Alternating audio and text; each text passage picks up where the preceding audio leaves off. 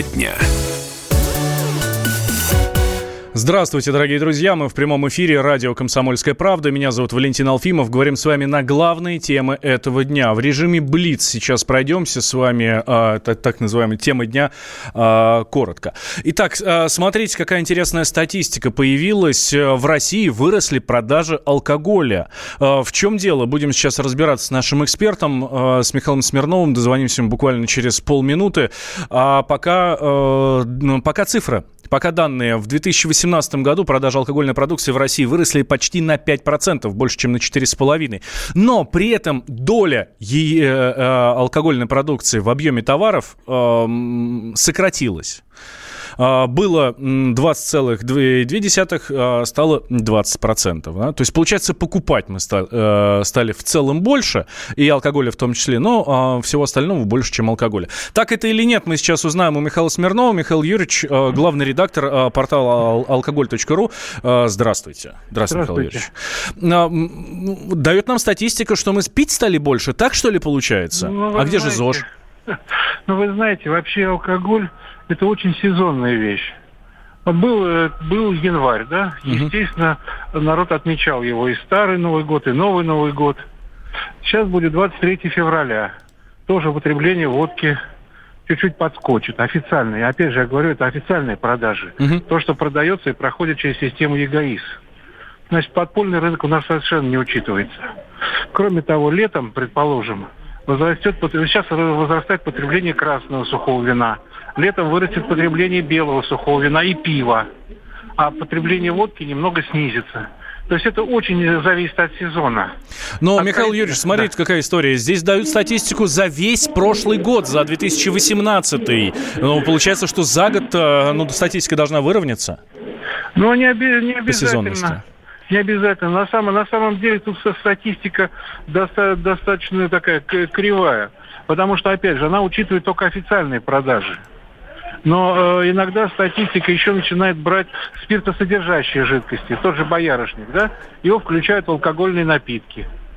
То есть на самом деле тут статистика игра. У нас постоянно идет снижение, такая, такой э, тренд выработался, снижение потребления крепкого, крепкого алкоголя, официального, я еще раз напомню. Э, значит, э, в течение постоянно он снижается, снижается от года в год. Пусть по чуть-чуть, но снижается. Это связано с высокой стоимостью э, официального алкоголя. А подпольщики, естественно, компенсируют то, что э, то, что тем э, потребление тем людям, которые не могут купить официально, дорого очень. Ну, вот эту подпольную, э, вот этот подпольный рынок, его, конечно, посчитать невозможно, да? Ну, это только, ну, на самом деле, примерно потребление, вообще-то потребление на душу населения э, в России не менялось, ну, в районе лет, лет 100. То есть оно примерно одинаковое. И вот как только начинают закручивать гайки, резко растет подпольное потребление. Когда правительство начинает разумно относиться к алкоголю, потому что от него избавиться ну, не получится чисто теоретически, вот, во всем мире пытались, и нигде не получается, то растет потребление официального учитываемого алкоголя с контролируемым качеством. То есть на самом деле здесь задача поставлена неверно.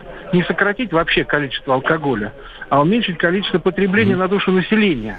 А этим у нас никто не занимается. У нас предпочитают поднимать цену, сокращать э, то количество точек продаж. В результате растет подпольный рынок. Если вы Михаила Сергеевича Горбачева с Легачевым застали этот э, дурдом-то, то вы вспомните, что в принципе сразу появились квартиры, дома, таксисты стали продавать. То есть потребление, оно где-то примерно стояло, как было, так оно и осталось. Просто ушло, э, ушло в тень. А, и еще одна новость, которую хочется с вами обсудить, Михаил Юрьевич. А, правительству не понравилась идея вот этих страшных картинок на бутылках с алкоголем. Э, я сейчас слушателям объясню, да, вот э, то, то, к чему многие привыкли уже на пачках сигарет, то же самое хотели делать и на э, бутылках с алкогольной продукцией. Соответственно, там последствия, там рак, еще чего-нибудь там э, приклеивать туда. А как оцените эту историю? Ну, вы знаете, это, в принципе, кто-то на этом э, очень прилично подзаработать решил. На самом деле э, это совершенно не действует. Еще до революции был анекдот такой. Был коньяк три звездочки и коньяк три косточки. Это когда череп с двумя костями на, на денатурате рисовали. К ним относились примерно одинаково. То есть на самом деле изображения всех этих ужасов, они ничего не дают. Кроме э, там какой-то там политических э, дивидендов, вот, или, mm-hmm. может быть, там финансовых дивидендов каких-то. Э, по большому счету это бессмысленное дело, но э, если вы любите коньяк, вы все равно его купите. Пусть что, там нарисовано что, будет. Да, что бы там ни было нарисовано. Да, спасибо большое, Михаил Юрьевич. Михаил Смирнов, главный редактор портала алкоголь.ру, был с нами на прямой связи. Теперь давайте, давай, давайте мы с вами отправимся в Архангельск. Там интересная история, интересный прецедент. Меняем тему. А, смотрите, Архангельск. Там э, живет семья.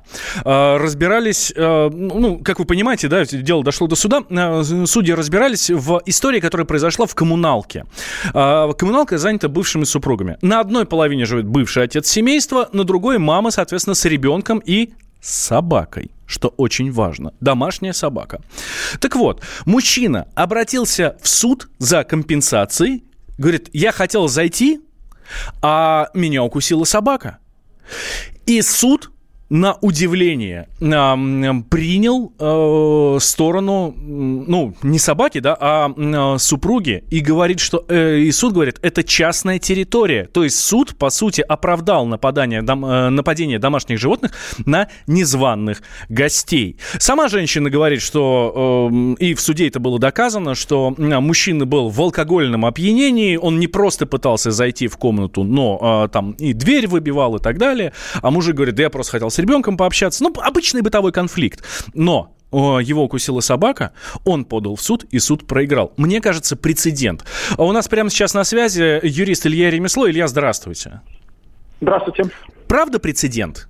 Ну вот мне сразу такая практика какая-то американская приходит в голову, да, там вот э, частная территория и все. У нас, мне кажется, такого никогда не было, нет? Да нет, было на самом деле. То есть тут же дело не в том, что только частная территория. Дело в том, что э, имел, имело место, насколько я понимаю, там и такие хулиганские действия, от которых необходимо было себя защитить именно э, матери ребенка, да, и самого ребенка надо было защитить. То есть тут э, не только по признаку территории защита была. А, это сыграло решающую роль? Или все-таки э, территория? Э, я думаю, что все-таки это сыграло решающую роль, потому что, насколько я помню, в решении суда, да, там отмечено, что он, э, это человек, который пытался вторгнуться в квартиру, он там не проживал, не имел там права находиться, но все-таки, если бы он туда пришел бы по-другому, скажем так, без насильственных действий каких-то, не ломился туда пьяным, э, вот в, вот в этом случае применение собаки было бы неоправданно, конечно. А, то есть, вот я сейчас хочу зацепиться за ваше слово «оправданно». А, то есть нам нужно все-таки оправдывать делать все, даже если непрошенные гости к нам приходят, и мы пытаемся их выставить за дверь. Безусловно, да. То есть применение э, силы в любом случае должно быть соразмерным нападению. Спасибо большое, Илья. Илья Ремесло, юрист, был с нами на прямой связи. А, разбирались в этой архангельской истории, да, а, где коммуналка, в коммуналке живут бывшие супруги, в одной комнате, соответственно, а, мужчина, бывший отец семейства, в другой, в другой комнате мать с ребенком. 8 800 200 ровно 9702 наш номер телефона. Кирилл к нам дозвонился. Кирилл из Москвы, здравствуйте. Здравствуйте. Я думаю, тема здесь более широкая. Здесь проблема в, эм, в эмансипации, отсутствие прав у мужчин и отцов в России. Если мы, мы Ой, как Кирилл, дали, ситуацию, глубоко копаете, глубоко. Ну, я давайте, не глубоко да. копаю. Вы обратите внимание, что ни один отец не может ни э, приходить к ребенку, когда он может и хочет, ни э, забрать ребенка не может. И, значит, бездомные мамы безработные забирают детей у отцов. Значит, э, в данном случае, если поменять ситуацию, и на месте бы был бы мужчина с собакой, и с ребенком, но ребенка бы ему не отдали бы, конечно, никогда в России. Вот, то, да, то есть вы, а, понимаете, да, что это уже женщина, нереальная история, да? Да, жен, да, женщина зашла бы, то женщину в данном случае оправдали. Вы посмотрите, у нас оправдывают женщин-убийц, женщин-преступниц, им дают условные сроки. То есть у нас в России а, женщина неприкасаема. А, то есть нарушаются все законы, Конституция, Гражданский кодекс, Уголовный кодекс. И а, в суде, кстати, э, сидят эти самые покровительницы женщины, которые а, почему-то считают, что мужчина во всем виноват, всегда э, бытовое насилие у меня дома, например. Женщина бьет меня, я звоню в полицию, они смеются. Понимаете? Э, то есть это Слушайте, ну смеются же не сме, смеются же не женщины над вами, ну согласитесь. Мужики а? смеются над вами. Вы звоните в полицию, и мужики над вами смеются, а не женщины. А ну. что тут смешного-то, если вас убивают? Это смешно, по-вашему? А, нет, не смешно. Я говорю о том... Вы говорите о том, а, что женщины над, а, принимают решения и так далее. Но в данной ситуации смеются мужики. Вот и все. Вот здесь я бы на эмансипацию не стал бы э, сваливать, э, не стал бы переводить стрелки. Э, вот уж верно, чудо такое решение, пишет нам э, слушатель. А ранее за отсутствие предупреждающих табличек штрафовали за отсутствие табличек. Э, осторожно, злая собака. Сейчас сделаем небольшой перерыв. Дальше у нас еще много всего интересного в течение дня на радио «Комсомольская правда». Слушайте нас, никогда никуда не переключайтесь, потому что слушать больше нечего. Меня зовут Валентин Алфимов. А, вы слушайте «Комсомолку», это я вам напомню.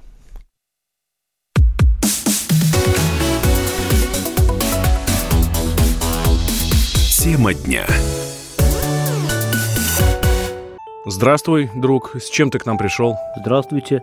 Меня зовут Кирилл, и я автоэксперт. Ребята, давайте поддержим Кирилла. Я знаю о машинах все. Я хочу говорить о них, хочу отвечать на вопросы, все время хочу обсуждать автомобильные темы. Как ты борешься со своей зависимостью, Кирилл? А я и не борюсь. Я говорю о машинах каждый день на радио «Комсомольская правда». «Дави на газ» с Кириллом Бревдо. По будням с 8 утра, а также по пятницам с 8 вечера по московскому времени на радио «Комсомольская правда».